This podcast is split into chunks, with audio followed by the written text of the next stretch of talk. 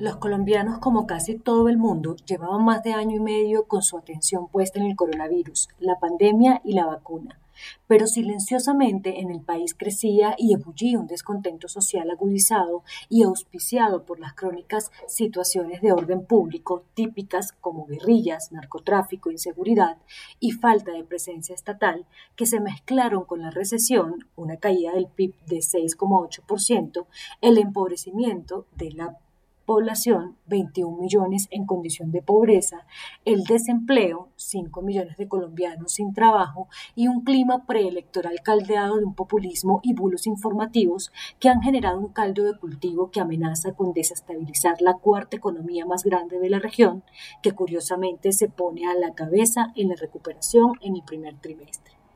El florero de Llorente o la gota que rebosó la copa para el detonante social que ha durado 21 días y tiene arrinconado al país en medio de la mayor incertidumbre no fue la reforma tributaria propuesta por el gobierno nacional de 23 billones de pesos, la que a través de las reivindicaciones sociales de la protesta ya va en 80 billones de pesos, sino la mezcla de externalidades a las que no se les cree, como es la agenda en marcha del Foro de Sao Paulo.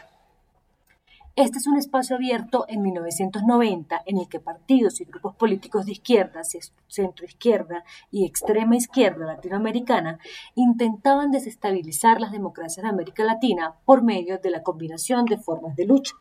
Para muchos, el Foro de Sao Paulo nunca ha logrado realmente adquirir suficiente fuerza e importancia para influir en la región, pero pocas veces Latinoamérica ha sido tan golpeada por protestas y actos de violencia como durante los últimos tres o cuatro años. La época dorada del foro se dio entre 2008 y 2009, cuando miembros de los partidos afiliados ocuparon las presidencias de Brasil, Argentina, Bolivia, Nicaragua, Venezuela y Ecuador pero la corrupción ligada a la multinacional brasileña Odebrecht los llevó a escándalos y al descrédito. No obstante, desde el año pasado han empezado a recuperar gobiernos en la región.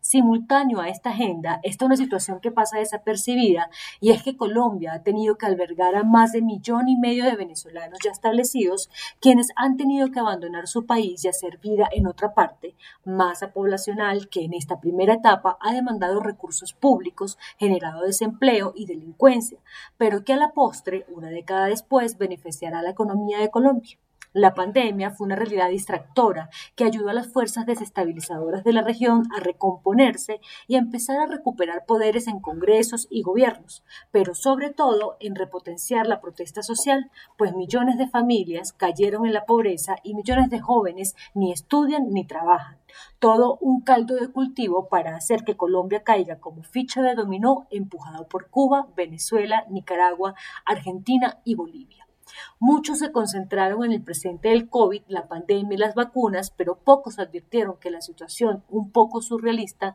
la utilizarían para desestabilizar las sociedades. El primero que debió preverlo era el gobierno nacional, que estaba en la obligación de hacer que la vacunación fuera el antídoto contra esta nueva vieja normalidad, pues los paros de 2019 aún estaban en el imaginario popular.